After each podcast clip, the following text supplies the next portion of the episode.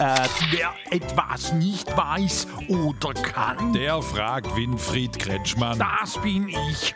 Was hast du wieder, Strobelix? Hier Che Guerilla aus Linkenheim fragt, was es da mit diesem radikalen Erlass auf sich hat. Oh, das ist eine blöde Sache. Damals sind viele Leute wegen ihrer politischen Überzeugung keinen Job im öffentlichen Dienst bekommen.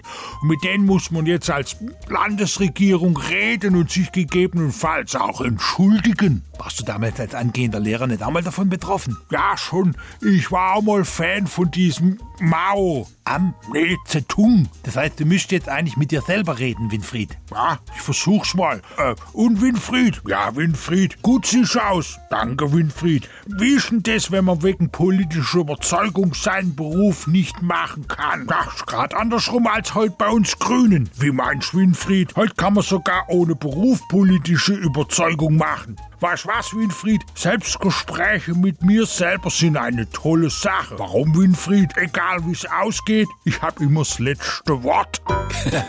Fragen Sie ruhig. Er antwortet ruhig.